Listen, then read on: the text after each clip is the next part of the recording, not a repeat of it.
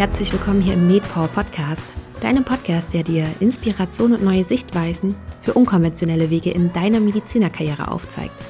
Ich bin Caroline und im heutigen Interview habe ich Dr. Florence Handria Narisoa zu Gast. Du kennst sie vielleicht eher unter dem Namen Dr. Flojo, denn dies ist auch ihr gleichnamiger YouTube-Kanal. Und genau darum geht es heute auch im Podcast. Florence hat sich nämlich dafür entschieden, voll und ganz ihren YouTube-Kanal aufzubauen. Den hatte sie schon im Studium zum Thema Medizin und Gesundheit gestartet und diesen dann immer weiter aufgebaut. Das heißt, sie hatte sich schon ursprünglich für die typische Medizinerkarriere entschieden und ist auch als Ärztin in die Klinik gegangen. Allerdings fiel dann während der Facharztweiterbildung die Entscheidung, sich doch komplett erst einmal auf den Kanal zu konzentrieren. Und im Gespräch nimmt uns Florence mit auf ihren Weg, erzählt uns, warum sie sich dafür entschieden hat, wie die ersten Schritte aussehen und natürlich auch, wie sie diesen Weg überhaupt gegangen ist. Und ich weiß nicht, wie es dir geht, aber ich finde, dass gerade so etwas, was die sozialen Medien angeht und vor allem, wenn dies jemand sozusagen in Vollzeit macht, dieses ganze Thema oftmals sehr negativ behaftet ist, beziehungsweise auch hm, mit ganz vielen Vorteilen im Sinne von, das wäre leicht verdientes Geld oder es ist kein richtiger Job oder dafür braucht man ja auch nicht viel machen und umso schöner finde ich, dass zum einen Florence überhaupt Gast in meinem Podcast war und uns da Einblicke gibt. Und zum anderen sprechen wir eben auch über einige dieser Vorteile, was ich jetzt zum Beispiel gerade erwähnt habe. Und Florence räumt zum Teil mit ihnen auf, beziehungsweise sie aus dem Weg. Von daher sei gespannt, was dich erwartet und ich wünsche dir ganz viel Spaß beim Anhören. Ich begrüße ganz, ganz herzlich hier im Podcast Dr. Florence Rantriana Risoa oder auch besser bekannt als Dr. Flojo. Ich freue mich riesig, dass du da bist und ja, freue mich vor allen Dingen auf die nächste Stunde mit dir. Herzlich willkommen. Danke, ich freue mich auch sehr. Ähm, Florence, du bist ja mittlerweile mit deinem eigenen YouTube-Kanal, ich habe es gerade schon erwähnt, Dr. Flojo, ziemlich aktiv und auch ziemlich erfolgreich. Du hast, als ich letzte Woche geschaut habe, das war Anfang Januar, hattest du fast 30.000 Abonnenten auf deinem Kanal. Mm, Jetzt hast du dir ja nicht überlegt, du startest einen Kanal bei YouTube und schon waren auf einmal 30.000 Leute da, weil die sich, weil die sozusagen alle auf dich gewartet haben. Da würde ich jetzt gerne mit dir anfangen. Hol uns doch einmal bitte in den Anfang zurück. Wie war das damals bei dir? Erstens, warum hast du dir überhaupt überlegt, einen YouTube-Kanal zu starten? Und zweitens, wie waren dann auch so deine ersten Schritte dahingehend? Also ich habe mit dem Kanal gestartet, das war Ende 2014, da war ich gerade im praktischen Jahr oder genau, am Anfang vom praktischen Jahr und ähm, eigentlich hatte ein Bekannter mir die Idee gegeben, der viel bei YouTube unterwegs ist und meinte, ja, das ist ja so eine Nische, da gibt es noch gar nichts in der Richtung und ähm, ich hatte schon immer so das Bedürfnis, Leuten, die nichts von Medizin verstehen oder eben nichts damit zu tun haben, das so ein bisschen näher zu bringen und zu erklären, weil ich das selber immer schon sehr, sehr spannend fand und immer dachte, ja, Mann, das, da muss man noch mehr drüber wissen, weil man es in der Schule auch nicht unbedingt lernt. Aber ich hatte bis dahin noch keine Idee und dann dachte ich so, ja, okay, YouTube kann ich ja mal ausprobieren. Äh, aber ehrlich gesagt dachte ich am Anfang nicht, dass es wirklich ja, einen großen Effekt hätte und war dann tatsächlich sehr überrascht, als wir die ersten Videos zusammen gedreht haben mit meinem Bekannten und die hochgeladen haben, ähm, wie viele Rückfragen da kamen und ähm, ja, und auch wie viel Ermutigung und Aufmunterung. Und da also ja, war ich wirklich überrascht, dass es doch mehr Leute erreicht, als ich gedacht hätte. Habe gleichzeitig auch gemerkt, dass es mir selber sehr viel Spaß macht, ähm, die Videos vorzubereiten, aufzunehmen und dann hinterher die Fragen in den Kommentaren zu beantworten.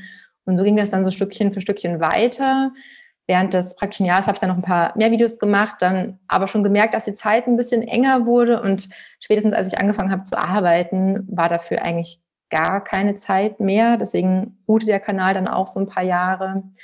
Und als ich in der Klinik gearbeitet habe, habe ich immer mehr gemerkt, dass ich das, was mir wirklich sehr, sehr am Herzen liegt, gar nicht so richtig machen kann in der Klinik. Ähm, Leuten wirklich Wissen vermitteln, äh, wirklich erklären, worum geht es gerade bei einer Erkrankung, worauf können sie selber achten, was passiert da im Körper.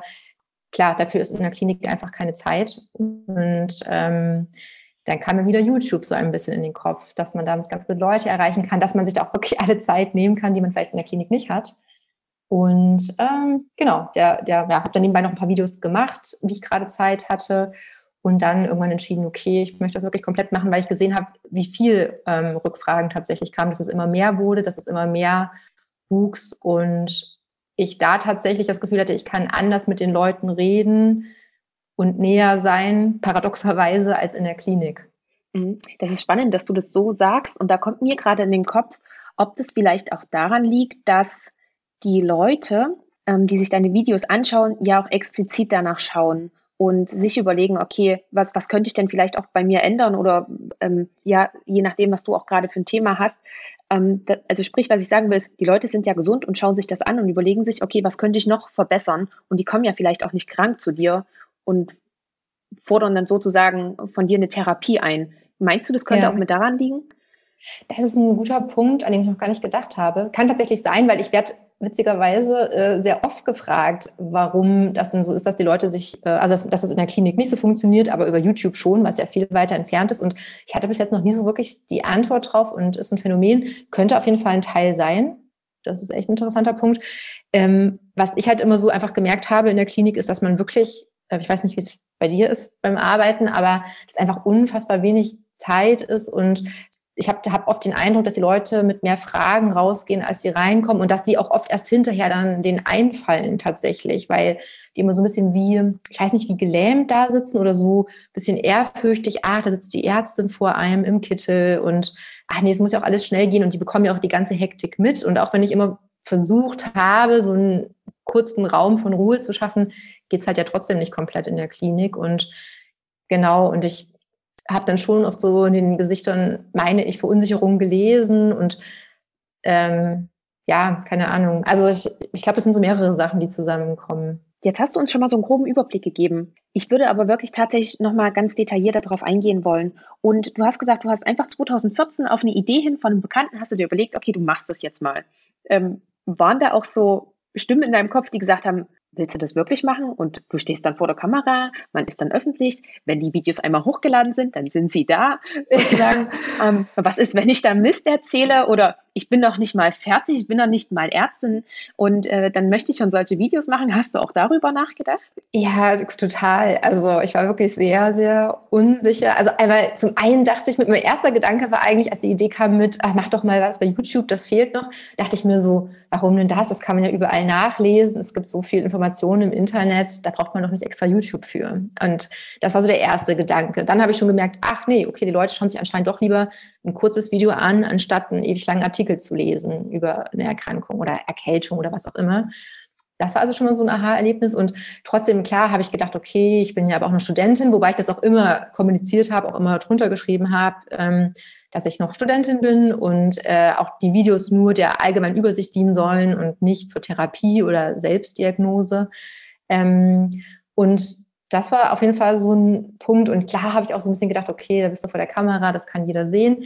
Ganz großer Faktor, wenn ich da an einer Stelle irgendwas erzähle, was nicht stimmt oder Medizin, der neuert sich ja auch andauernd und was man heute ja für richtig hält, kann ja morgen schon wieder anders sein. Das ist ja auch immer so ein Faktor, kann also morgen schon wieder falsch sein. Ähm, auch das ist eine Sache, die mich immer noch begleitet, um ehrlich zu sein. Wenn ich jetzt die Videos recherchiere und mache, klar, ich check die immer mehrfach gegen, selbst so ganz banale Sachen, bei denen man weiß ja natürlich, also weiß man das als Mediziner, trotzdem, ich check's immer noch mal gegen, ähm, einfach um auf der sicheren Seite zu sein. Aber klar, selbst da denke ich mir jetzt, okay, kann trotzdem, Fehler sind halt immer möglich, so, ist, ist einfach so. Und ähm, ja, man muss so ein bisschen damit lernen zu leben, sage ich mal, wenn man das machen möchte. Äh, mit der Zeit wird es auf jeden Fall besser. Im Grunde ist es auch nichts anderes als äh, im Arztalltag in der Praxis und in der Klinik. Auch da kann man sich ja immer wieder irren. Das ist ja einfach nun mal so. Deswegen so verschieden ist das gar nicht. Und was den Faktor so angeht, vor der Kamera stehen, äh, ich war, seit ich fünf oder sechs war, habe ich immer im Theater getanzt auf der, äh, auf der Bühne und deswegen kannte ich das eben so vor Publikum sein. Wobei natürlich Kamera nochmal was anderes ist, weil es ist nur die Kamera und man, einem ist gar nicht bewusst, dass da plötzlich noch viel mehr Leute zuschauen später, wenn man es hochlädt. Ähm, aber deswegen ist das in dem Moment gar nicht so schlimm, weil es ja nur die Kamera erstmal ist. Genau. Und weil man auch das Video, was man dann dreht, natürlich auch nochmal bearbeiten kann und dann, genau. wenn einem irgendwas nicht gefehlt, dann kann man das ja auch nochmal anders formulieren oder nochmal neu, neu drehen. Genau, das ist total gut. Also deswegen, also ich war jetzt äh, im letzten Jahr ein paar Mal bei Live-Sendungen und da habe ich schon gemerkt, dass das eine ganz andere Aufregung, also bei mir auf jeden Fall eine ganz andere Aufregung ist, weil ich wirklich weiß, alles, was ich da sage, wird eins zu eins so gesendet im selben Moment. Und da habe ich dann wirklich auch gemerkt, okay, selber Videos drehen und schneiden ist deutlich entspannter. Da sind Fehler nicht so schlimm, genau. Und als du dir das damals dann überlegt hast, okay, also die Idee reifte, du möchtest das gerne machen. Wie lange hat es dann gedauert, bis du wirklich das erste Video hochgeladen hast? Ehrlich gesagt, ich glaube, das waren nur so zwei Wochen beim ersten Video. Krass. Hm, also wahrscheinlich war es wirklich ganz kurz. Ich muss gerade wirklich überlegen, es ist ja schon eine Weile her. Der Bekannte, also er hat das so ein paar Mal in den Raum geworfen. Ich glaube, bis ich mich dann wirklich habe überzeugen lassen, ans Video oder an die, an die Recherche gesetzt habe und bis zum Drehen, Schnitt und Hochladen, das war dann wirklich, glaube ich, nur zwei Wochen. Also es war sehr kurz. Ähm, das war dann eher so, okay, wir versuchen es mal, mal schauen, was bei rumkommt. Und ja, es ging, eigentlich war es auch eher so ein bisschen wie so ein kleiner Spaß tatsächlich, einfach mal gucken, was passiert. Und dann erst wurde das mir so ein, ach ja, Mensch, hey, das äh, macht Sinn und lass mal weitermachen. Das kam erst mit der Zeit. Und hattest du dir dann aber auch überlegt, okay, du möchtest jetzt ein Video schon mal rausbringen und dann gleich am nächsten Tag das zweite Video, um dann auch so ein bisschen eine Regelmäßigkeit zu haben? Oder war das wirklich so rein, das erste Video nur zum Spaß und einfach mal gucken, wie es anläuft? Ich meine, das erste war, glaube ich, das haben wir wirklich nur äh, allein auf, also nur das Video aufgenommen und dann aber ja wurde schon klar, okay, wenn, dann muss auf jeden Fall eine Regelmäßigkeit drin sein. Und dann haben wir immer so drei, vier Videos am Stück gedreht. Und selbst dann aber, bis der Schnitt wirklich war, weil das hatte der Bekannte gemacht, das Schneiden, das konnte ich damals noch nicht, verging dann immer so ein bisschen Zeit. Und äh, dann haben wir, glaube ich, so ein Video im Monat hochgeladen, was natürlich aber auch total wenig war oder vielleicht mal zwei Videos im, im, im Monat, aber nicht wirklich nicht sehr viel. Und das hat einfach immer gedauert tatsächlich. Also so mit der Frequenz, wie ich jetzt mache, das hat ist erst seit diesem Jahr so, dass wirklich zwei Videos pro Woche kommen. Am Anfang war das echt so, wie ich gerade Zeit hatte. Du warst ja da auch noch voll im PJ. Genau, im, im PJ halt. Dann wirklich, während als ich dann angefangen habe zu arbeiten, richtig, als Erstin in der Klinik, da habe ich gemerkt, ich, ich dachte noch so, ich mache das auf jeden Fall weiter und habe aber gemerkt, dass das gar nicht funktioniert hat. Also für mich auf jeden Fall nicht. Und weil wenn man wirklich mal so ein Video dreht, bis man wirklich aufgebaut hat, das dauert dann ja auch mal eine Weile, bis man ausgeleuchtet hat. Äh, klar, die Recherche vorher und dann gerade der Schnitt hinterher. Jetzt mittlerweile bin ich da deutlich schneller geworden, aber am Anfang, äh, als ich das dann übernommen habe, das ja, hat ewig gedauert. Also Stunden für ein Video was dann nur ein paar Minuten geht. Das kenne ich. Als ich angefangen habe mit dem Podcasten, war das bei mir genauso. Und manchmal sieht man gar nicht ähm, als Hörer oder bei dir auch als, äh, bei, als ein Zuschauer und Zuschauerin bei dir, was da auch alles für eine Arbeit dahinter steckt. Man denkt sich ja krass, fünf Minuten Video und äh, das ist auch mal schnell gemacht. Das und da hast du auch selber, gar nicht. Selber beigebracht mit dem äh, Podcast schneiden? Ja. Oder, ja. ja, auch alles selber beigebracht, ja. Du hattest ja gerade schon gesagt, du hattest einen Bekannten, der das am Anfang alles für dich übernommen hat. Und ähm, wann hast du dir aber überlegt, du willst das jetzt auch können und du willst dir das jetzt selber aneignen? Ähm, das kam erst deutlich später. Ich muss dazu sagen, der Bekannte, war damals mein, äh, mein Partner. Mm, der ist dann ins Ausland gegangen nach einer Weile und da war dann für mich klar, okay, spätestens jetzt, wenn ich das weitermachen möchte und ich wusste, ich möchte es gerne weitermachen, muss ich das irgendwie selber hinbekommen. Ich hatte dann einen guten Kumpel, der hat mir dann so ein bisschen geholfen, der ist Kameramann und der hat mir dann tatsächlich gezeigt, wie schneidet man oder mir sowieso einen Crashkurs gegeben. Und dann habe ich mich da selber so ein bisschen hereingearbeitet. Und das war aber erst, ich glaube, also wirklich, nachdem ich schon so zwei, drei Jahre mit dem Kanal online war. Und da war klar, okay, ich habe jetzt niemanden mehr, der das mit mir zusammen macht. Heißt, ich muss es alleine auf jeden Fall machen ähm, das war dann auch nochmal echt eine andere Herausforderung, einfach wirklich beim Drehen zu schauen, stimmt das alles, sieht es einigermaßen in Ordnung aus, ist der Ton in Ordnung? Also ich war vorher immer, gebe ich auch wirklich zu, total froh, dass ich das abgeben konnte, weil auch wenn ich das total interessant finde, ging es nicht so weit, dass ich mich da gerne Stunden mit auseinandersetzen wollte. Und äh, auch jetzt merke ich wieder so im Team mit der Produktionsfirma, wie viel Arbeit das einfach ist, äh, wirklich den Ton gut hinzubekommen und dass das Licht gut aussieht, wie viel so Kleinigkeiten ausmachen. Also ich finde das total faszinierend und ich bewundere das, wenn das Leute gelernt haben und richtig gut können. Ähm, ich versuche immer so ein bisschen was aufzuschnappen, aber dass das dann eben wirklich professioneller aussieht. Also um da, dahin zu kommen, da genau müsste ich, also ich glaube, da werde ich wahrscheinlich nicht mehr hinkommen im Leben. Ja, naja, zum einen ist es das und zum anderen ja aber auch, ähm, wenn du alles alleine machen würdest, dann bräuchte dein Tag ja mehr als 24 Stunden, damit du das dann auch alles schaffst, das, wenn man eine genau. gewisse Qualität auch haben möchte. Ja, äh, das ist nämlich der Punkt. Also das war, man sagt auch immer so ein bisschen beim, beim, bei, den Videos, dass vor allem der Ton, also dass der Ton sogar ein bisschen wichtiger ist als das Bild. Wenn im Bild was nicht stimmt, sieht man sich trotzdem noch an. Also das ähm, wird eher toleriert. Sobald der Ton aber irgendwie schlecht ist, also es macht ja auch Sinn, dann schaltet man direkt aus, weil das halt sehr, sehr nervig ist. Und äh, allein solche Kleinigkeiten eben. Und wenn ich dann selber oder noch alleine gedreht habe, ich habe einfach gemerkt, dann, ach klar, dann ist einem nicht aufgefallen, dass noch irgendwas im Bild ist, dass plötzlich auch der Ton ausgeht. Also eigentlich braucht man immer jemanden, der mithört und bemerkt, ach nee, da waren gerade Geräusche im Hintergrund. Also diese ganzen Dinge, das ist einfach alleine tatsächlich schwierig. Mhm.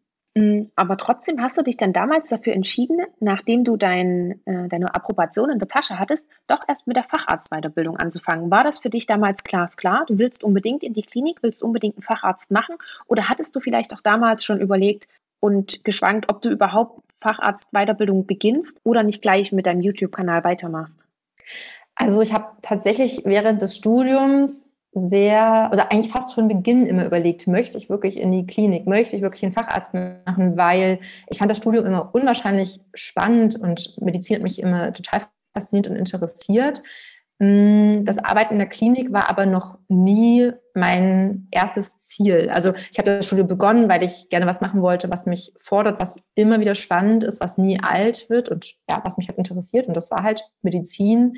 Mm, aber ich habe das nicht wie ich glaube, viele meiner Kommilitonen damals, die halt wirklich, die wussten, ich gehe in die Klinik und werde Arzt. Punkt. So und also und, und in der Klinik. Mhm.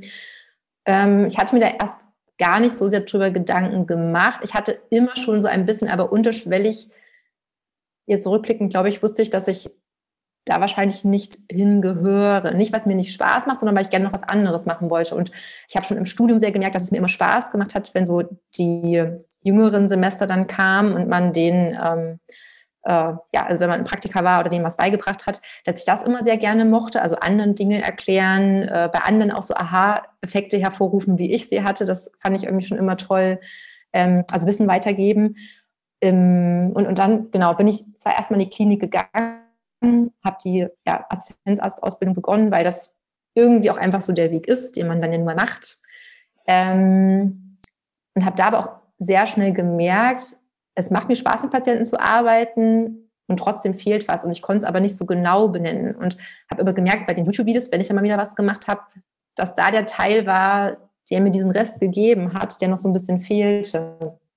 Und dann wuchs tatsächlich so mit den Jahren, also ich war ja drei Jahre in der Klinik, knapp drei Jahre, immer mehr dieses Bewusstsein, ach Moment, das, was ich eigentlich möchte, was mir wirklich am meisten Spaß macht, dieses Wissen weitergeben, das kann ich eigentlich gar nicht in der Klinik machen. Und ähm, genau, also es war wirklich so ein Prozess über Jahre tatsächlich. Und ähm, es hat auch eine ganze Weile gedauert, bis ich dann gesagt habe, so, ich gehe jetzt aus der Klinik weg. Ich habe da, ich glaube, ja, eineinhalb, zwei Jahre wirklich äh, mit mir gerungen, weil natürlich fängt man nicht einfach mal diese Ausbildung so an und hat vor dieses Studium in der Tasche und so weiter. Also das ist ja alles sehr viel Zeit und trotz allem mag ich ja den Beruf gern. Trotz allem habe ich ja sehr gerne mit Patienten gearbeitet. Also das war tatsächlich eine schwierige Entscheidung, dann zu sagen, okay, ich mache jetzt aber das andere, ähm, obwohl man halt so lange in diese eine Richtung gegangen ist. Ist auch schön, dass du gerade nochmal darauf eingegangen bist, dass das wirklich nicht von heute auf morgen von dir entschieden wurde, sondern dass das tatsächlich ein Prozess war. Und gerade wie du gesagt hast, anderthalb bis zwei Jahre ist ja auch schon mal eine ganz lange Zeit, in der man sich damit beschäftigen kann. Und in der Zeit hast du dann aber wahrscheinlich auch wieder vermehrt angefangen oder versucht, ähm, wieder vermehrt Videos zu machen für deinen Kanal, oder? Genau, ich habe da schon versucht, wieder mehr Videos zu machen. Dann eben wirklich gemerkt, dass es einfach sehr, sehr schwer ist, äh, neben der Klinik, da noch wirklich hinterher zu sein. Habe aber mich schon so ein bisschen umgeguckt oder was gibt es denn in diesem Feld und ja, aber trotz allem, also ja, ich glaube, die meiste Zeit war ich trotzdem wirklich mit diesem Gedanken beschäftigt, wage ich diesen Sprung oder nicht. Das also fiel mir tatsächlich sehr schwer. Ähm, denn natürlich dieses Klassische ist ja, man macht das Medizinstudium, man geht in die Klinik und dann später bleibt man in der Klinik oder geht vielleicht in der Praxis, je nachdem. Und ich muss auch ehrlich sagen, dass auch im Studium, ähm, es hieß zwar ganz oft, ach ja, du studierst Medizin, ach toll, da kannst du ja ganz viel mitmachen. Diesen Satz habe ich zwar sehr oft gehört, aber im Studium selber ähm, wurde sehr wenig vermittelt, was man eigentlich noch mit Medizin machen kann. Da gab es so klar Arzt und dann vielleicht maximal noch Pharmaindustrie. Und ich wusste, okay, letzteres fällt auf jeden Fall schon mal für mich raus. Das also hat mich einfach nicht so interessiert.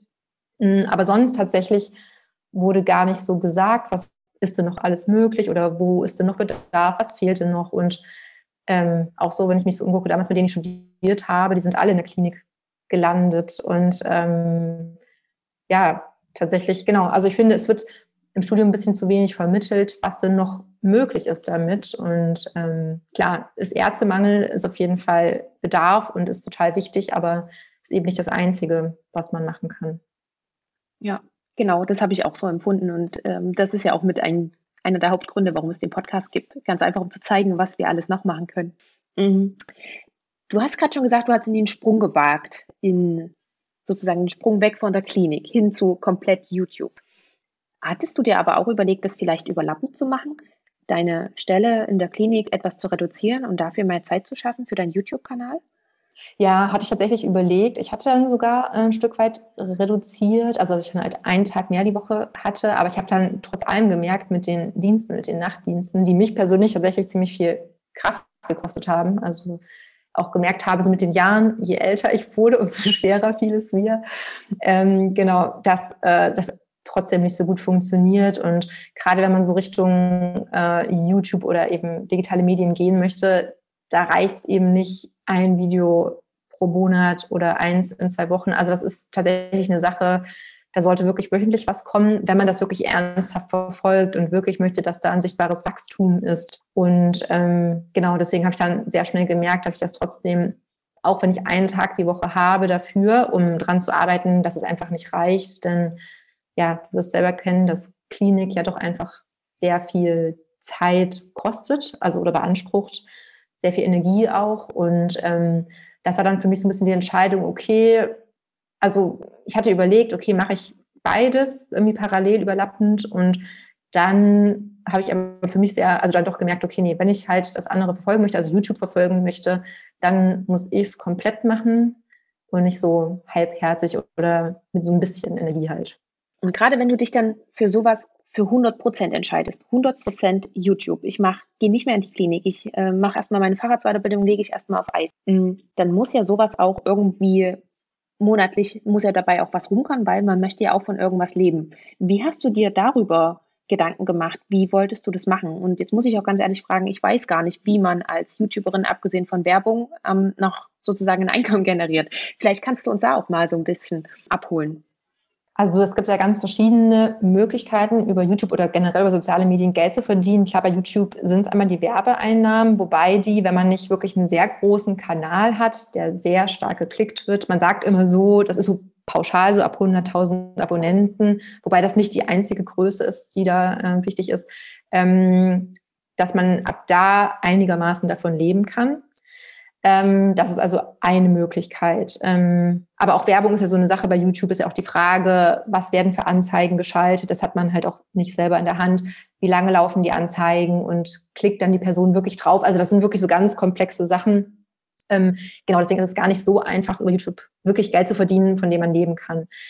Ähm, andere Möglichkeit ist dann aber zum Beispiel natürlich aktiv, also wenn man dann halt eine gewisse Reichweite hat, wird man angefragt für äh, verschiedene äh, Firmen Werbung zu machen oder für verschiedene Produkte. Das ist natürlich noch eine Möglichkeit. Ähm, oder dass man eben wirklich so Kampagnen macht oder zum Beispiel für irgendwelches, äh, also ein YouTuber zum, Beispiel, der viele so Selbstexperimente macht, der ähm, macht viel für die Bundeszentrale für, für gesundheitliche Aufklärung, solche Sachen zum Beispiel, dass man darüber dann Geld bekommt. Das ist zum Beispiel möglich. Ähm, dafür muss man aber, wie gesagt, schon eine gewisse Reichweite haben. Bei mir war dann so ein bisschen der glückliche Zufall, dass äh, ich, als ich gekündigt hatte, ich angefragt wurde vom öffentlich-rechtlichen ähm, Fernsehen beziehungsweise von Funk, das ist ja von ARD, ZDF, ähm, das Online-Angebot für die junge Generation, so sagen die selber, ähm, ob ich nicht für die gerne einen Medizinkanal machen möchte, also meinen Kanal für die fortführen möchte. Das habe ich dann eine Weile gemacht, genau. Das ist zum Beispiel eine Möglichkeit. Ähm, ja, und ansonsten im Grunde ist es wirklich ja, Geld verdienen möglich, also auf lange Sicht natürlich über die Werbeeinnahmen und äh, am besten als zweites Standbein dann eben noch für irgendwelche Kampagnen oder großen Firmen. Das ist dann so das, wie man es, worauf man es auslegen müsste. Okay, danke dir schon mal für die Einblicke. Ähm, aber ich stelle mir das einen unheimlich schweren Schritt vor, auch von einer gewissen Sicherheit zu wissen, okay, ich habe einen festen Job, ich habe ein monatliches Einkommen und das ist gut als Arzt und als Ärztin und ich springe jetzt in eine total unbekannte Welt hinein. Ich weiß nicht so richtig, wie vielleicht mein nächstes monatliches Einkommen aussehen wird. Und ähm, ja, gerade auch so die Finanzen, das bringt ja auch eine gewisse Sicherheit mit sich. Mhm. Hast du da lange drüber überlegt, wirklich den Schritt so zu gehen? Oder hast du dir auch gesagt, okay, ich habe jetzt gespart, ich habe ein gewisses Polster, ich weiß, ich komme jetzt hier mindestens ein Jahr hin und so lange teste ich das aus und zurück in die Klinik kann ich ja immer noch? Oder hol uns da mal bitte mit in deine Gedanken rein. Genau, genau das war eigentlich tatsächlich äh, die Herangehensweise von mir, wie du es gerade beschrieben hast, dass ich ähm, wirklich also über die Jahre in der Klinik tatsächlich ganz gut sparen konnte oder gespart habe und zurückgelegt habe und ähm, dann tatsächlich, bevor ich diesen Schritt gemacht habe mit, okay, ich kündige jetzt, tatsächlich mich einmal hingesetzt habe und ausgerechnet habe, was habe ich denn für monatliche Ausgaben, also für Fixkosten, ja, welche Versicherungen, Miete und so weiter natürlich. Ähm, da auch ein bisschen großzügig gerechnet, gerechnet, einfach weil ich dachte, okay, man, irgendwas kommt ja dann immer noch, was man gerade nicht auf dem Schirm hat, irgendwas, was man bezahlen muss oder so. Und äh, habe dann gerechnet, okay, ich habe so und so viel Geld zurückgelegt. Heißt, Worst Case, wenn alle Stricke reißen und ich wirklich im nächsten Jahr gar kein Geld verdienen würde, wie lange würde ich damit hinkommen? Und ähm, das hat mir persönlich wirklich ein tatsächlich sehr großes Gefühl von Sicherheit gegeben, weil ich dann wusste, okay, wenn wirklich gar nichts funktioniert, was ja trotzdem immer noch unwahrscheinlich ist, ja, also wenn man nicht auf den Kopf gefallen ist, sage ich jetzt mal, oder, oder so ein bisschen sich vorher überlegt hat, was man machen möchte, dann äh, hat mir das auf jeden Fall genau einen ganz guten Rückhalt gegeben und auch wirklich unterstützt, dass ich diese Entscheidung so fällen konnte. Ich muss ehrlich sagen, jetzt rückblickend, hätte ich nichts gespart gehabt oder hätte ich jetzt sagen müssen, okay, ich kann davon zwei Monate leben, äh, danach ist das Geld aus, weiß ich ehrlich gesagt nicht, ob ich das so gemacht hätte oder hätte ich mir wahrscheinlich was anderes überlegen müssen. Ähm, denn definitiv ist Geld ein großer Faktor. Also man muss ja einfach sehen, wo die Miete herkommt, ist ja einfach so. Ähm, genau, und da war ich auch tatsächlich sehr dankbar, dass ich das äh, so machen konnte oder beziehungsweise die Jahre davor eben so gearbeitet habe und so gespart habe, dass ich dieses Polster hatte. Also für mich hat das sehr viel, äh, also ein sehr großes Gefühl von Sicherheit tatsächlich mit sich gebracht. Ähm, Genau, und ehrlich gesagt, klar gibt es dann auch diese Möglichkeit, einen Kredit aufzunehmen oder wenn man dann eben so ein Startup-Unternehmen gründet. Also all diese Möglichkeiten, aber damit hatte ich mich jetzt ehrlich gesagt nicht beschäftigt. Ich hatte es wirklich so gesehen, okay, ich habe das und das Eigenkapital, so und so lange reicht's, falls gar nichts funktioniert. Und, und dann natürlich ist auch wirklich ein entscheidender Faktor dieses, hm, man kann ja wieder zurück in die Klinik. Also das ist tatsächlich, finde ich, echt ein Luxus tatsächlich in unserem Feld, ähm, das ja sicherlich auch dem auch einerseits dem Mangel geschuldet und aber generell, dass ähm, man halt immer wieder zurück kann. Also wenn alle Stricke reißen, dann ist auch diese Möglichkeit noch da. Genau, auch das war auf jeden Fall mit in der Entscheidung drin. Und was haben denn deine Freunde und deine Familie dazu gesagt? Das ist ja auch meistens nochmal so ein Punkt. ähm, vielleicht wussten die Freunde und die Familie vielleicht auch gar nichts davon, dass du diese Gedanken hegst. Und wenn man dann sowas sagt, dann ist es ja irgendwie für die anderen nochmal ein richtig großer Brocken, mit denen, den die dann irgendwie erstmal verdauen müssen. Wie war denn das bei dir? Ja, ähm, eigentlich war es bei mir relativ leicht. Äh, äh, ich hatte, ich hatte mit so den allerengsten Freunden, also die wussten sowieso schon, wie ich ticke, auch während des Studiums. Und ich glaube, für die war das dann gar nicht so überraschend, dass ich dann gesagt habe, so, ich mache das jetzt. Ähm, und die waren auch immer sehr unterstützend. Auch meine Familie wusste, dass ich im Herzen, also ja, dass mein Herz noch für was anderes schlägt, außer der Klinik definitiv. Oder, oder der Medizin in der Klinik, besser gesagt. Ähm, ich gebe, ja, also es war schon so, dass so, äh, mein einer Bruder oder klar auch meine, meine Mutter, die waren dann so ein bisschen so, ja, hast du dir gut überlegt. Also gar nicht behindernd, also die waren schon unterstützend, aber natürlich so ein bisschen, dass sie sich selber so, ich glaube schon ein bisschen mehr Sorgen gemacht haben, als sie es zugegeben haben wahrscheinlich und dann schon so, ich habe es über Fragen gemerkt, wie ja, äh, okay, hast du es wirklich durchdacht und wie willst du das denn jetzt angehen? Also man hört dann natürlich so ein bisschen den Zweifel in der Stimme. Ich glaube gar nicht so Zweifel, dass es, also oder, oder der Gedanke, dass das eine total hinrissige Entscheidung ist, sondern eher natürlich so ein bisschen Sorge, kann ich mir auch vorstellen, natürlich als Mutter, dass man will, dass es dem Kind gut geht, dass es abgesichert ist. Das ist ja so. Ne? Ähm, das habe ich da schon rausgehört. Aber ich muss sagen, trotzdem, also auch meine Familie war sehr, sehr äh, ja, unterstützend, sehr motivierend, sehr äh, aufbauend tatsächlich, dass sie gesagt haben, nee, mach das. Ich glaube aber eben auch, weil sie wussten, wie ich schon von der Kindheit an war, dass ich schon immer so Theater mochte, mich immer für Fernsehen interessiert habe und äh, ich das immer sehr, sehr faszinierend fand und dass das eben so eine Möglichkeit war, die zwei Dinge, die ich wirklich spannend finde, also Medizin oder Naturwissenschaften auch generell früher schon immer und eben Fernsehen, Bühne im entfernteren Sinne, dass ich das kombinieren konnte, diesen Spagat. Und ich glaube, dadurch, dass die eben wussten, wie sehr mir das im Herzen liegt, haben sie es auch eher akzeptiert oder wussten sie eben, okay, kann man nicht viel machen, äh, macht sie jetzt und genau. Müssen sie mit durch. Ja, sozusagen. Ja. Also, aber da bin ich auch wirklich sehr dankbar, weil ähm, ich glaube, das hätte auch also läuft bestimmt auch in einigen Familien anders. Oder natürlich kann man auch sagen, mir ist ja egal, was meine Familie sagt, ich mache das einfach.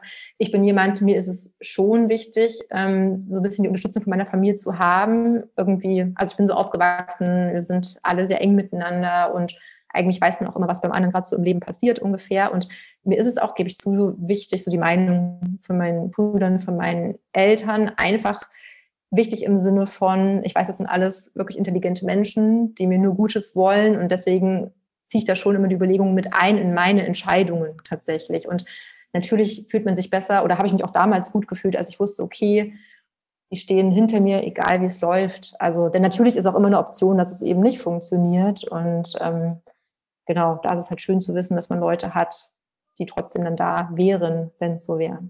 Finde ich es ganz, ganz wichtig. Ja. Ja, das gibt auch nochmal so eine, so eine Sicherheit zu wissen, okay, man ist nicht alleine gegen die Welt, sondern man hat tatsächlich noch einfach Familie und Freunde, die mit da sind und die wirklich auch hinter einen stehen und einen auffangen, falls es vielleicht mal Rückschläge gibt.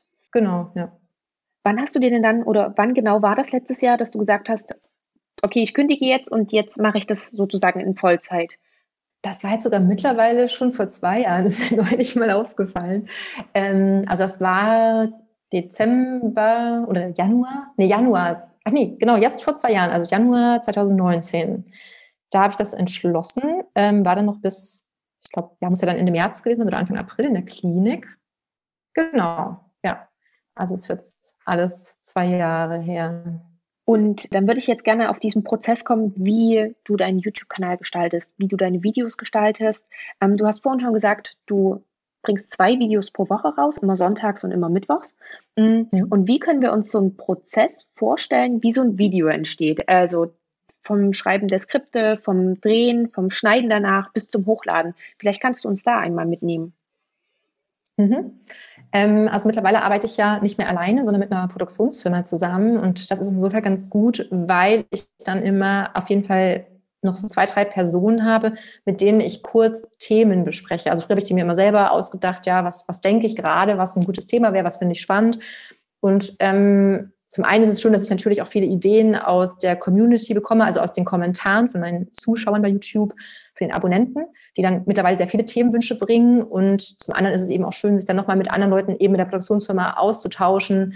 Was macht Sinn? Von welcher Seite her beleuchtet man das Thema? Weil es eben was ich früher gemacht habe, wovon ich jetzt so ein bisschen wegkommen möchte, ist eben nicht nur, ah, das und das ist eine Grippe, so und so funktioniert sie, das könnt ihr machen, sondern immer mit einem interessanten Aspekt einzusteigen, um es von der anderen Seite so ein bisschen zu beleuchten. Ähm, genau. Das heißt, ich tausche mich dann immer so ein bisschen nochmal kurz aus mit der Produktionsfirma, ähm, um vielleicht nochmal einen Ansatz zu haben oder einen Gedanken, ähm, ja, um in das Video interessanter einzusteigen. Dann setze ich mich ans Skript, da ja, manche schreibt natürlich schneller, manche ein bisschen langsamer. Das kommt immer darauf an, wie viel Recherche nötig ist. Also tatsächlich, ähm, es gibt ja viele Leute, die recherchieren erst, schreiben schon mal alles auf und dann schreiben sie das Skript runter. Und ich mache das tatsächlich immer parallel. Also ich recherchiere, lese mir alle möglichen Fachartikel, Publikationen, äh, Fachzeitschriften durch, also alles, was ich finde. Und dann, ähm, genau, schreibe ich parallel auch tatsächlich immer schon am Text und springe dann tatsächlich immer so auch zwischen den Abschnitten, weil sich bei mir oft Dinge entwickeln, währenddem ich gerade irgendwo einen Fakt lese, habe ich dann plötzlich eine Idee und merke, ach, das passt an der an der Stelle gut oder ja, ich, also ich kann das gar nicht so genau erklären, das ist irgendwie sehr viel passiert da in meinem Kopf und genau, deswegen ist ganz gut, dass ich halt äh, am Computer arbeiten kann, weil man dann ja wirklich sehr schön einfach äh, Dinge abändern kann, sehr schnell. Heißt also, ich schreibe dann parallel äh, nebenbei das Skript, schreibe mir auch immer direkt noch die Quellen mit auf, um wirklich wieder direkt zu wissen, wo hatte ich das her. Check auch da im selben Moment tatsächlich immer diese Sachen gleich nochmal gegen. Also ich schreibe meistens Dinge auch erst auf, wenn ich es wirklich von zwei oder lieber sogar drei verschiedene Quellen genauso äh, herausnehmen konnte, um es eben bestätigt zu bekommen. Ja, und dafür geht dann meistens schon mal, also wenn ich mir Zeit lasse und das entspannt mache, ohne Zeitdruck, geht mindestens ein Tag hin für ein Skript, also für ein Video. Genau. Und ähm, ja, schreibe das dann halt so nieder.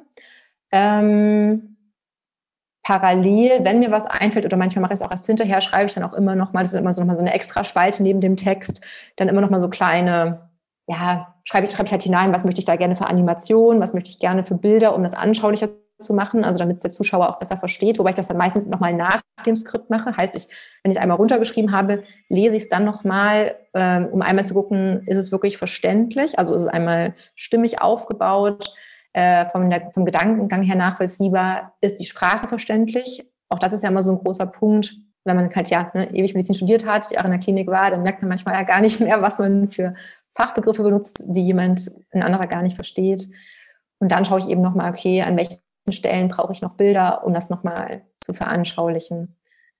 Das ist eigentlich so der ganze Prozess des Schreibens selber.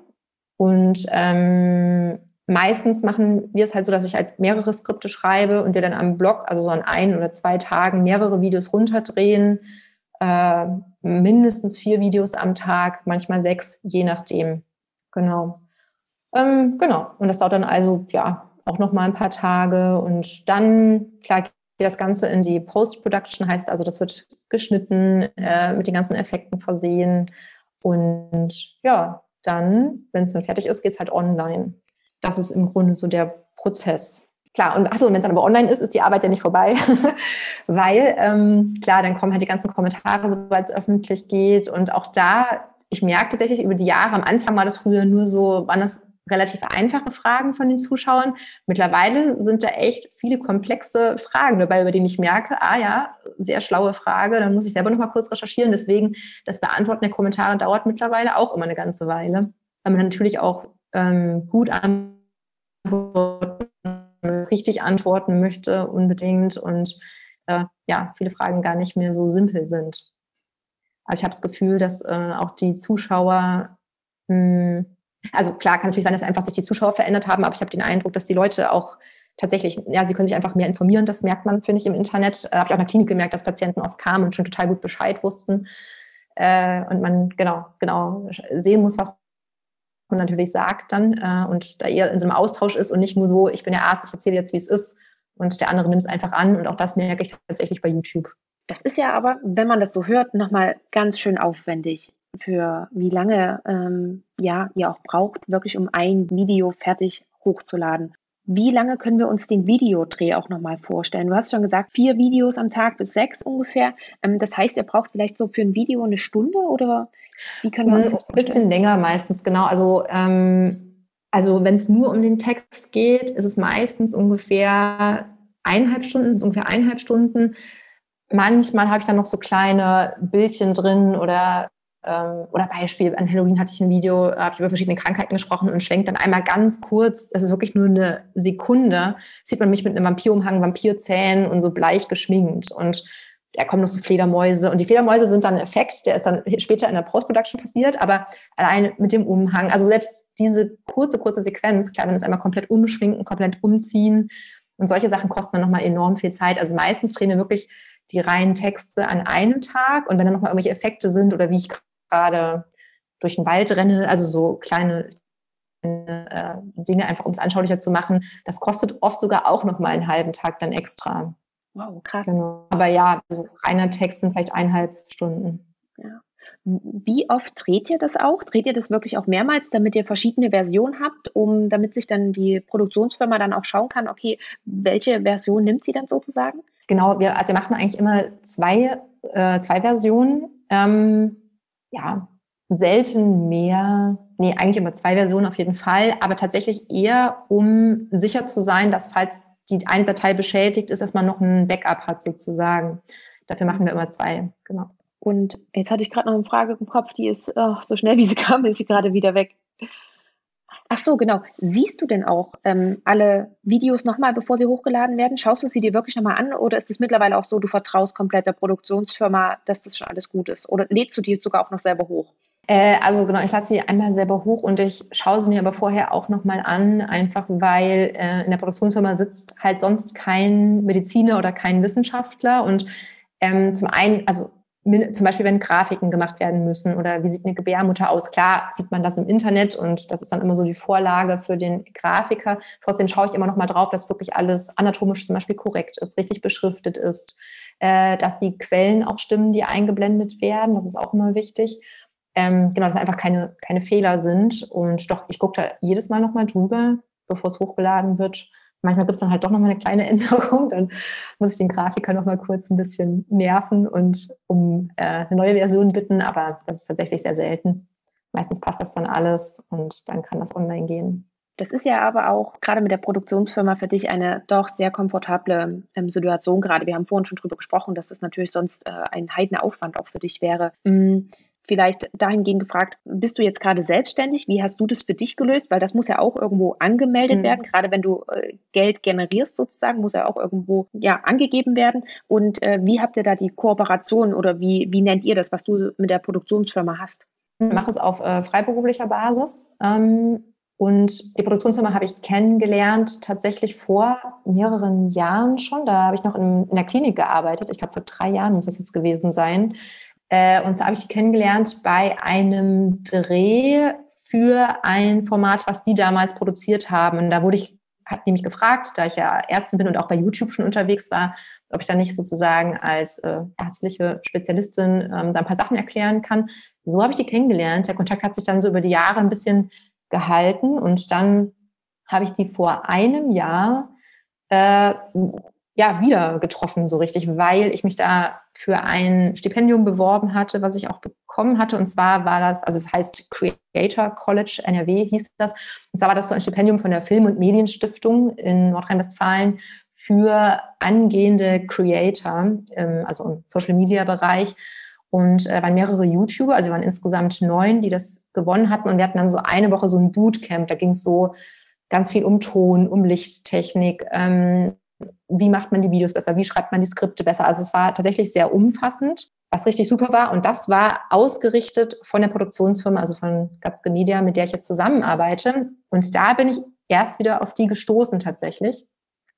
Und ähm, dann kamen wir irgendwie ins Gespräch, haben dann über meinen Kanal gesprochen im Laufe der Woche und da stellte sich heraus, dass die das Konzept sehr gut fanden und die Idee richtig gut und hat mir dann damit schon so ein paar Tipps gegeben, was ich selber verbessern kann, wo ich auch gemerkt habe, okay, ja stimmt, am Licht muss ich unbedingt arbeiten, am Ton muss ich arbeiten und da habe ich eigentlich damals schon gedacht, oh Mann, was für ein Riesenberg von Aufgabe, wenn ich das wirklich nochmal besser machen möchte. Und äh, nach der Woche dann, ähm, ja, plötzlich hatten, also ja, meinten die Jungs, also es sind äh, genau mehrere ich sage immer Jungs, also es sind natürlich Männer, aber äh, die sind so von der Art her immer sehr, sehr frisch, sehr jugendlich.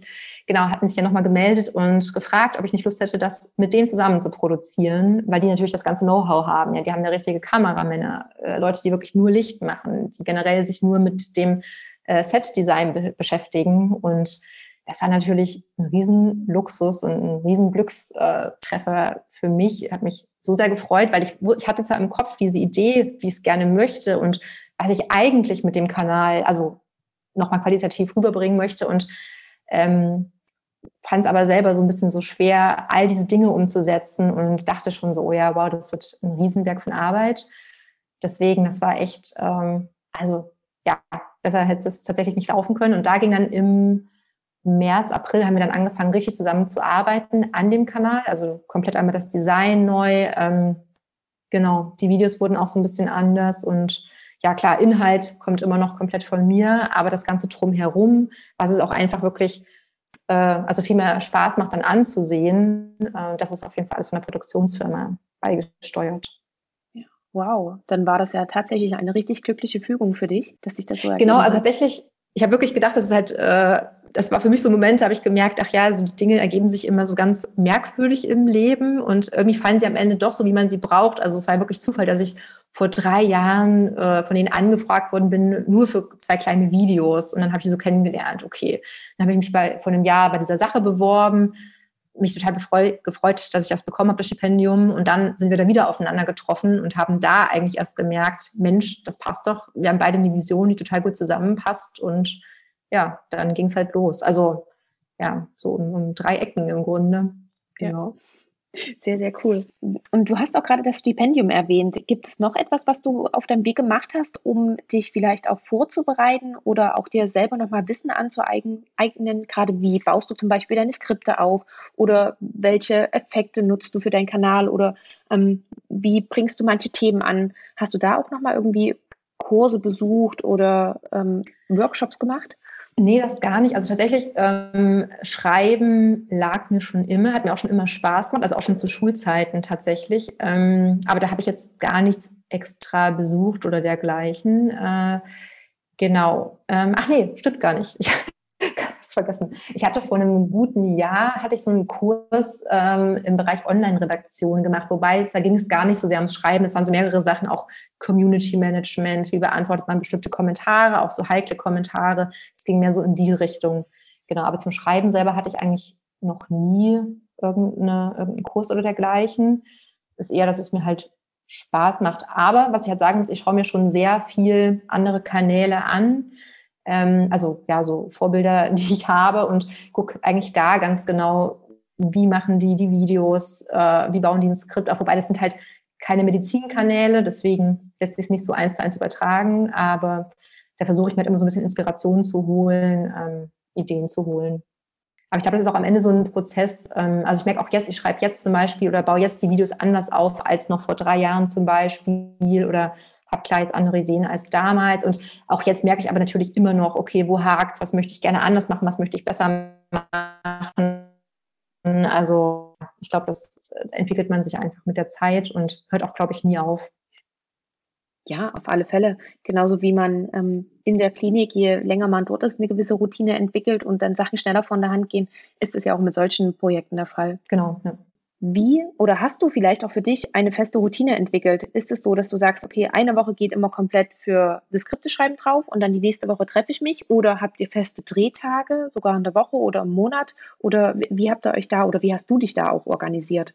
Ähm, wir haben feste Drehtage. Das sind, äh, genau, also machen wir halt immer vorher aus, weil ich auch gucken muss, wann ist das Studio frei. Also klar, es war mein, mein Set dann, aber da werden ja auch andere Sachen noch gedreht. Also muss ich mal ein bisschen schauen, wann ist wer verfügbar zu, für den Dreh.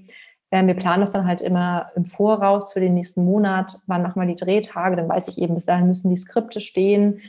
Ich gebe aber zu, wenn es ums Schreiben geht, da habe ich noch keine richtige Routine, weil das ist eher so, mh, hm, zum einen kommt rein, dass ich besser arbeiten kann unter Druck, merke ich. Also ähm, wenn ich jetzt weiß, ich hätte jetzt drei Monate Zeit, um äh, ein Skript zu schreiben, würde ich wahrscheinlich trotzdem erst in der Woche vorher mich dran setzen. Leider.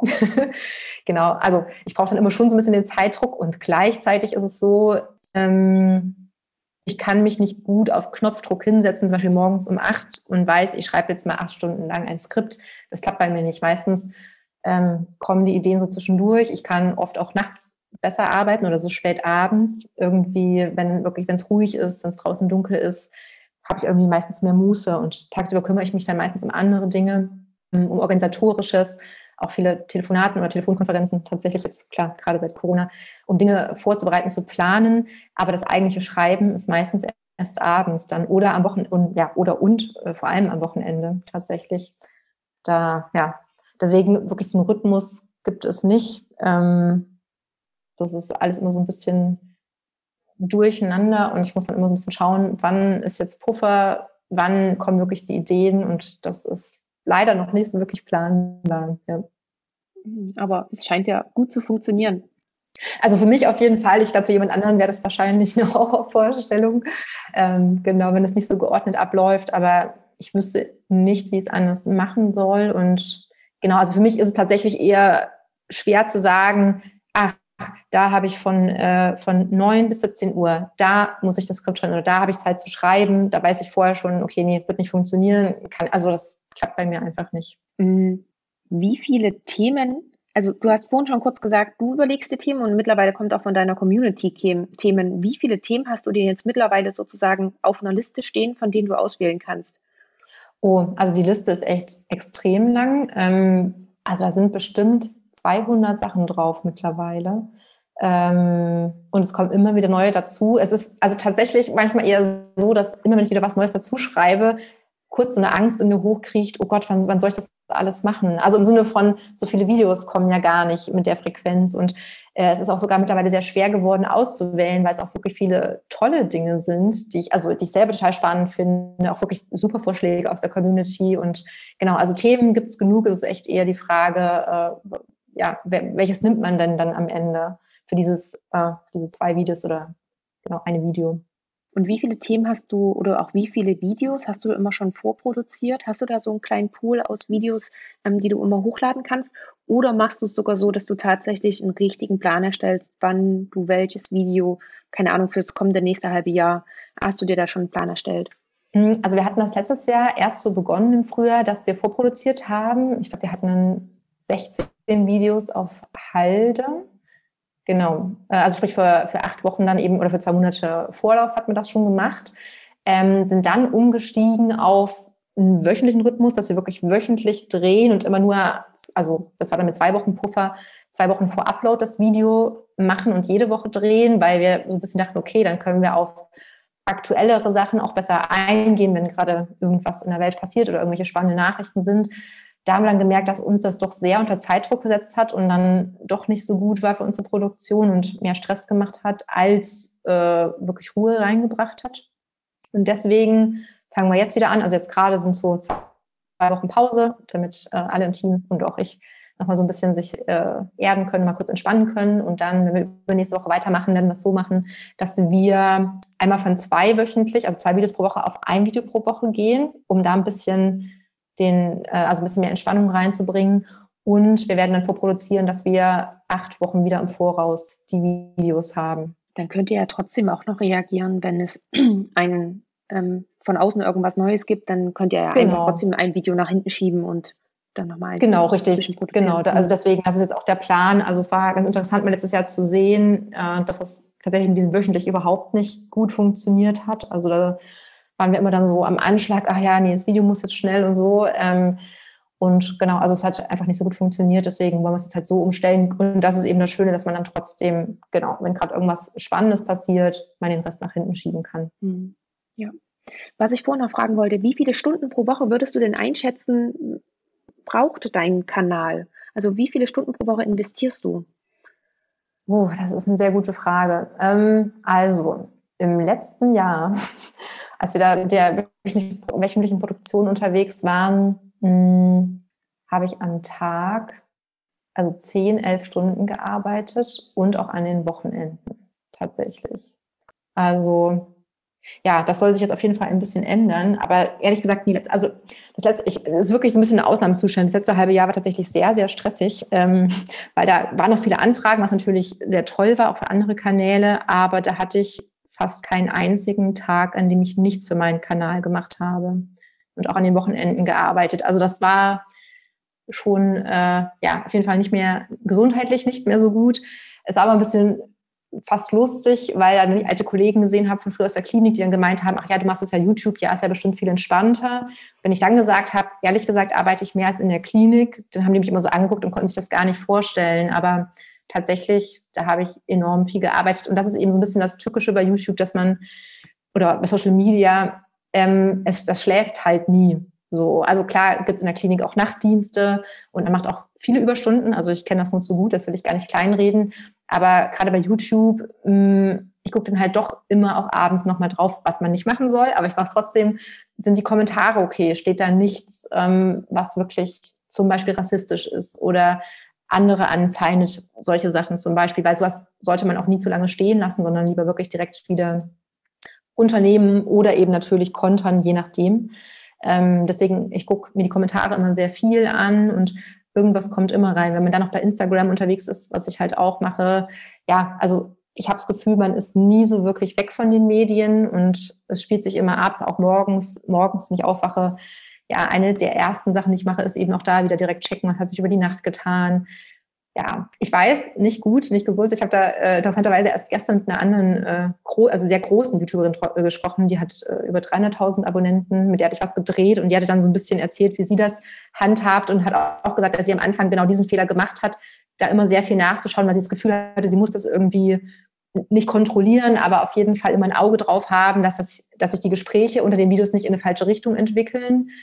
Und das ist ja auch, muss man einfach sagen, Aufgabe, wenn man das halt macht, gehört halt dazu. Es ist nicht nur Video hochladen und dann ist es das, sondern eben auch da eben sich dran beteiligen, in der Konversation drunter ähm, oder ein bisschen moderieren. Und mittlerweile, nach ein paar Jahren, hat sie dann wohl gelernt, das ein bisschen entspannter zu sehen, Push-Nachrichten auszustellen und wirklich nur zu bestimmten Uhrzeiten am Tag nachzusehen und sonst nicht. Und auch das ist so für mich so eine Sache, bei der ich mir vorgenommen habe, das dieses Jahr ein bisschen anders zu machen, weil ich da wirklich gemerkt habe im letzten halben Jahr, dass mich das sehr viel Kraft und Nerven gekostet hat, tatsächlich. Es klingt so ein bisschen banal, so, naja, da liest man halt mal einen Kommentar und antwortet oder schreibt mal irgendwas oder wie auch immer, aber es ist doch tatsächlich, weil es ja auch oft sehr persönlich ist und klar, auch man sich mit viel Kritik auseinandersetzen muss, ist es einfach, ja, doch ein bisschen nervenaufreibend mitunter. Ja, das kann ich mir gut vorstellen. Gerade mit einem Video zeigt man sich ja doch noch etwas, etwas mehr der Öffentlichkeit. Es ist nicht nur der Ton, sondern wie gesagt auch noch das Bild dazu. Und du hast ja auch mega viel Zeit da reingesteckt. Und da steckt ja auch ähm, ja, Herzensenergie mit drin. Und du willst ja auch was rausbringen. Und ich glaube, wenn dann gerade Kritik kommt, also ich glaube, wenn ein schöner Kommentar kommt, dann freut man sich ganz einfach. Aber wenn Kritik Klar, kommt ja. und sei, sei sie noch so klein, dann dämpft es ja natürlich auch mal wieder so das Gefühl. Und dann, ich glaube, wenn das dann zunimmt, dass das auch wirklich, wie, wie du es gerade schon gesagt hast, auf Dauer nicht so gut ist. Und ich denke aber auch, dass das schwer ist, damit erstmal umgehen zu lernen. Also es ist auf jeden Fall eine Herausforderung, genau, weil ähm, es ist auch gar nicht so sehr wirklich Kritik an mir. Es sind manchmal wirklich so Dinge wie zum Beispiel, ja, aber du bist doch Ärztin, äh, ich dachte, Ärzte urteilen nicht oder ich dachte, Ärzte sind so und so. Und dann, also sich mit sowas auseinanderzusetzen, wenn man dann erklärt, nein, es ist kein Urteil, sondern also zum Beispiel, um das jetzt ähm, besser verständlich zu machen, ich hatte ein Video im Herbst rausgebracht, da habe ich darüber gesprochen, was äh, Cannabis oder, oder konkret Kiffen anrichten kann ähm, und ob oder inwiefern da ein Zusammenhang ist mit Psychosen. Und habe von einem ganz bestimmten Fall erzählt, den ich im PJ damals gesehen habe, also im praktischen Jahr als Studentin noch, der mich echt sehr lange beschäftigt hat. Das war so ein äh, junger Teenager, der wirklich nur einmal gekifft hat und ja, traurigerweise dann eben danach in der Psychiatrie gelandet ist, was ich wirklich sehr, also mich hatte das damals irgendwie sehr berührt. Und ich habe halt diesen konkreten Fall genommen. Das mache ich eben manchmal, dass ich von ähm, Fällen erzähle, natürlich nie mit Namen und immer so abgewandelt, aber um einfach auch das ein bisschen greifbarer zu machen für die Zuschauer um, und besser, also erfahrbarer, nahbarer. Und davon hatte ich eben erzählt. Und ähm, ich versuche eigentlich auch immer wirklich äh, sehr neutral zu sein, aber da habe ich schon ein bisschen durchklingen lassen, dass mich ärgert, dass äh, Kiffen immer so abgetan wird, als wäre das ja nicht schlimm. So. Und ähm, genau, und, und gerade unter dem Video zum Beispiel kamen dann wirklich so zig Kommentare, äh, ja, wie ich mir anmaßen kann, über diesen Menschen zu urteilen. Und es ist dann wirklich schwer, weil dann klar hinterfragt man sich auch kurz,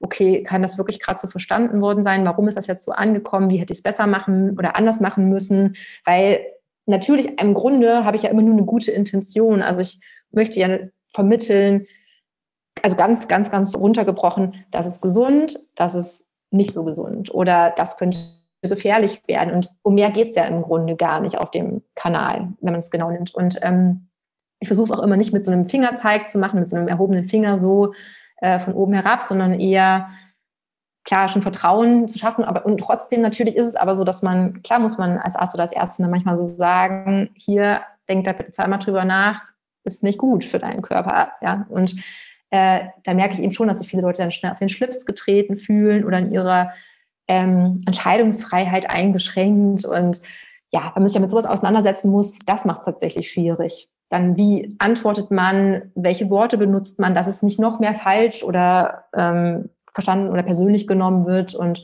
das sind eigentlich die Dinge, die ich am schwierigsten finde. Oh ja, das kann ich mir gut vorstellen. Das ist ja auch gerade so, man kann sich ja noch so viel Mühe geben, wie man das im Video sagt und transportiert.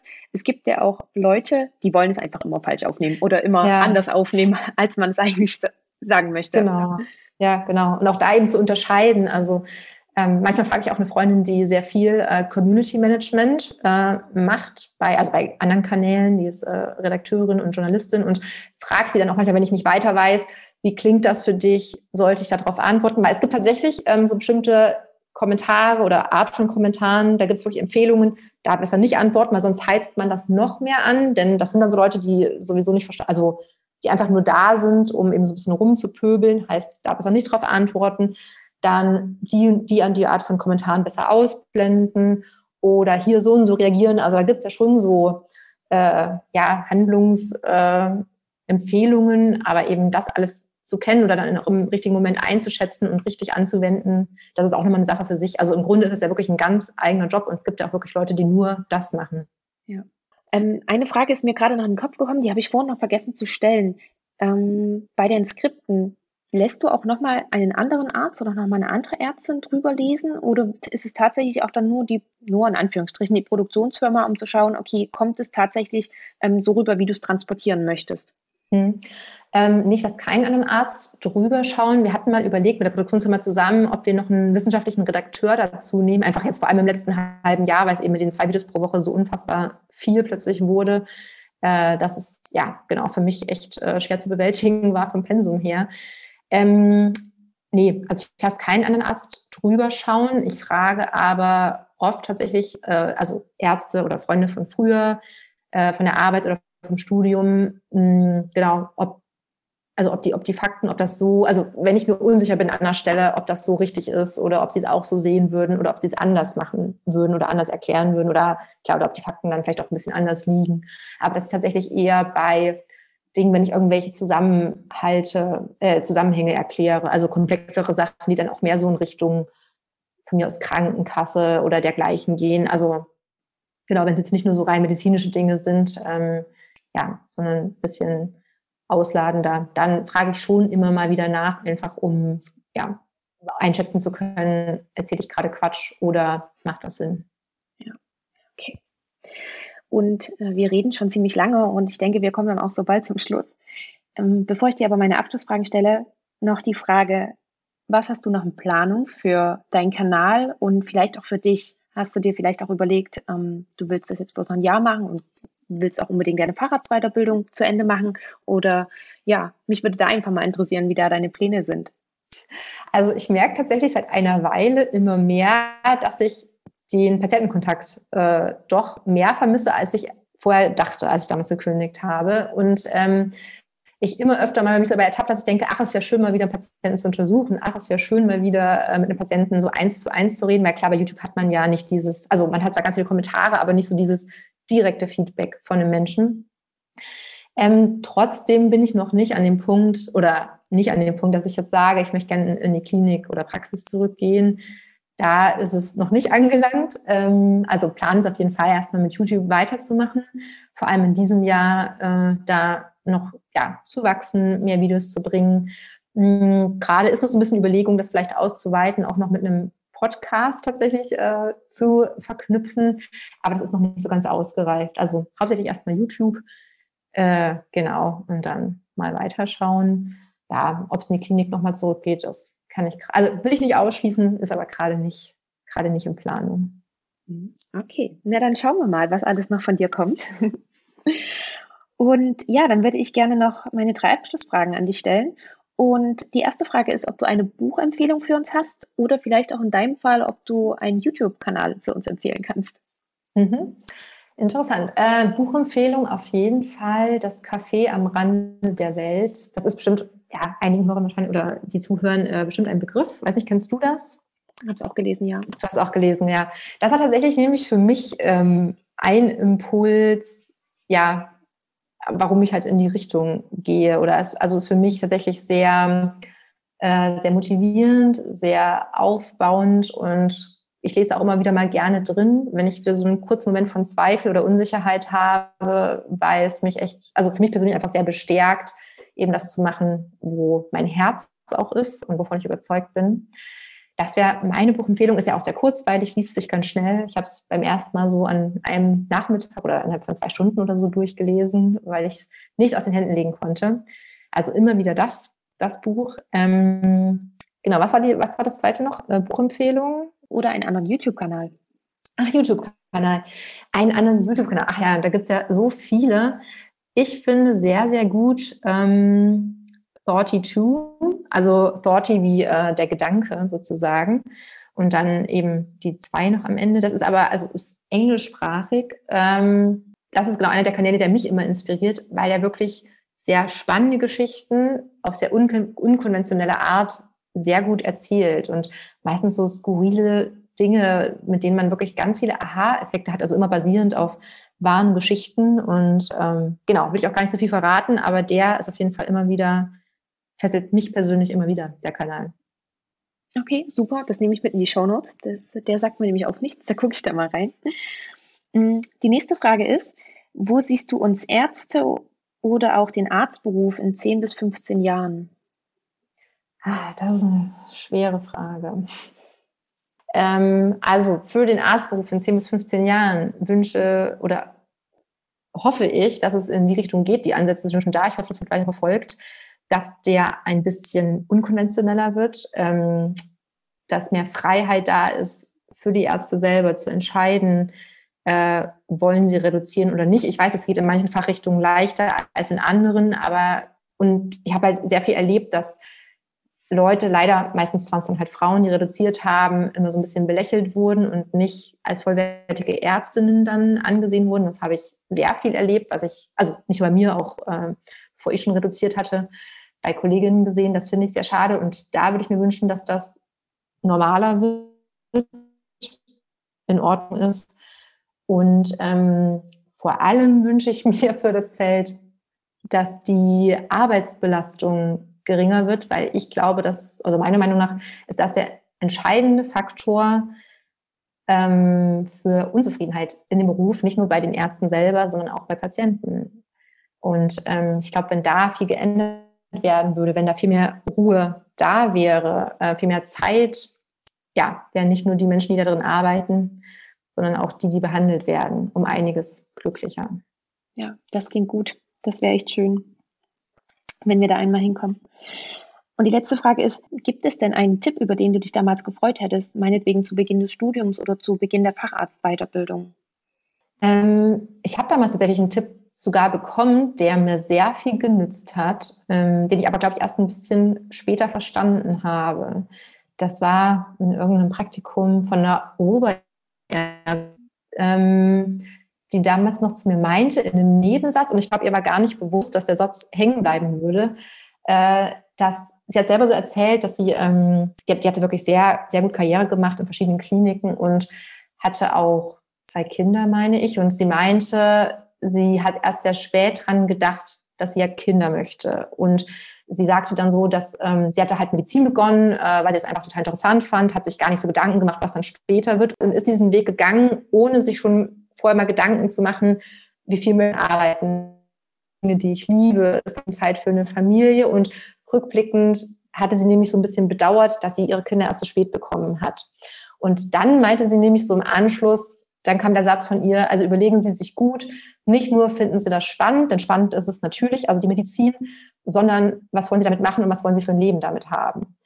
Und den Satz fand ich tatsächlich wirklich gut, weil ich bin auch an das Studium so ran mit, es gibt nichts, was ich spannender finde. Das ist so toll. Und ich habe Jahre von neuen Dingen und genau und habe dann ja erst also mit der, mit der Zeit gemerkt, ja, es, leider ist es eben nicht alles, denn möchte man eben wirklich ein Leben, was nur darauf ausgerichtet ist oder möchte man noch was anderes? Und ich fand halt immer im Studium schon und auch später im Beruf vor allem, dass gerade dieses Feld oder der Arztberuf, der lässt einfach wenig Raum für andere Dinge. Es ist einfach so und ich finde, das sollte man sich früh bewusst machen oder eben dann früh schauen, inwieweit man das eben zulassen möchte. Das ist ein sehr, sehr schöner Tipp. Vielen Dank, dass du den mit uns geteilt hast. Und dann möchte ich dir auch ganz, ganz herzlich für das Gespräch danken. Ähm, ja, danke, dass du uns so viele offene Einblicke gegeben hast, dass du uns so ein bisschen an deinem Alltag hast teilhaben lassen. Das ja ist, glaube ich, auch nochmal ganz gut, wie vorhin schon erwähnt, einfach nochmal was anderes. Glaube ich, wenn man jetzt sich ein Video von dir anschaut, dann sieht man vielleicht etwas mehr die Arbeit dahinter. Und von daher vielen lieben Dank und weiterhin viel Erfolg für deinen Kanal. Ja, danke, danke für die Einladung. So, das war das Interview mit Dr. Florence Randriana Risoa und mir ist es doch jetzt tatsächlich zum ersten Mal passiert, dass mir nachträglich noch eine Frage eingefallen ist. Ja, das ist mir irgendwie noch nie passiert in diesen ganzen Folgen. Also jedenfalls nicht so eine Frage, die ich für so dringend und wichtig erachtet habe, dass ich sie Florence nachträglich noch gestellt habe und sie gebeten habe, mir doch am besten eine Sprachnachricht zu schicken, weil dann kann ich sie noch mit in den Podcast einfügen. Und genau das ist passiert und das möchte ich dir nicht vorenthalten. Deswegen kommt sie jetzt sozusagen nachträglich noch hinterher. Und die Frage ist, wie der aktuelle Stand bei Florence ist, ob sie mittlerweile von ihrem Kanal leben kann. Und hier kommt die Antwort dazu. Vom YouTube-Kanal allein kann ich noch nicht komplett leben. Bis dahin ist es noch ein Stückchen. Aber deswegen ist es ganz gut, dass ich noch andere Projekte habe und Anfragen, vor allem im Bereich Social Media und Digital Health. Deswegen, da gibt es ja immer Möglichkeiten. Und damit funktioniert das dann auch. Aber das war jetzt das endgültige Gespräch mit Florence. Ich hoffe, dass dir das Interview gefallen hat und ja, dass wir vielleicht auch ein paar deiner Vorurteile, falls du überhaupt welche hattest, aufräumen konnten. Und natürlich hoffe ich auch, dass du wieder einiges für dich mitgenommen hast. Wenn du mehr zu Florence wissen möchtest und wenn du ihren Kanal auch noch gar nicht kennst, so schau unbedingt mal in die Show Notes nach. Ich habe dir dort alles verlinkt und ihre Videos kann ich dir wirklich nur wärmstens empfehlen. Das ist nicht nur was für medizinische Laien, sondern auch für Medizinstudenten und Studentinnen oder auch für Ärztinnen und Ärzte, um vielleicht mal etwas wieder aufzufrischen oder, und das finde ich auch das Tolle an ihr, da sind auch so ein paar Facts mit dabei, sowas lernen wir gar nicht im Studium. Also schau da unbedingt mal nach, wenn du ihren Kanal noch nicht kennst. Und natürlich findest du auch die Buchempfehlung in den Show Notes. Ja, und dann Dankeschön, dass du heute wieder mit dabei warst, dass du mir deine Zeit geschenkt hast. Wenn du Anregungen hast, Ideen, Fragen oder Feedback zum Podcast, dann melde dich super gerne bei mir. Ich freue mich immer sehr über Rückmeldungen. Ich habe das schon mal gesagt, dieser Podcast ist gefühlt von meiner Seite aus immer so etwas wie eine Einbahnstraße. Ich gebe das raus und du hörst es dir dann irgendwann an. Und ähm, es gibt aber keine richtige Antwortfunktion oder so. Und von daher freue ich mich immer über Rückmeldung. Ähm, das kannst du sehr gerne entweder über die sozialen Medien machen, passend zum Thema, wie zum Beispiel über Instagram oder LinkedIn. Oder du kannst mir auch eine E-Mail schicken, auch da findest du alles in den Show Notes. Und natürlich freue ich mich, wenn du den Podcast weiterempfiehlst, wenn du ihn teilst, likest oder was man sonst alles so machen kann. Ein ganz herzliches Dankeschön möchte ich auch noch an LMW 0808 richten. Du hast mir eine ganz, ganz tolle Bewertung bei Apple Podcasts hinterlassen und ich habe mich riesig darüber gefreut. Leider gibt es bei Apple Podcast nicht die Möglichkeit, dass ich mich dort direkt bedanken kann. Deswegen mache ich das hier im Podcast. Also ganz, ganz vielen lieben Dank dafür. Ich freue mich, dass du deinen Lernalltag mit dem Podcast etwas motivierender gestalten kannst. So, und ähm, wir hören uns dann wieder regulär in zwei Wochen. Ich wünsche dir bis dahin eine schöne Zeit. Lass es dir gut gehen. Ciao!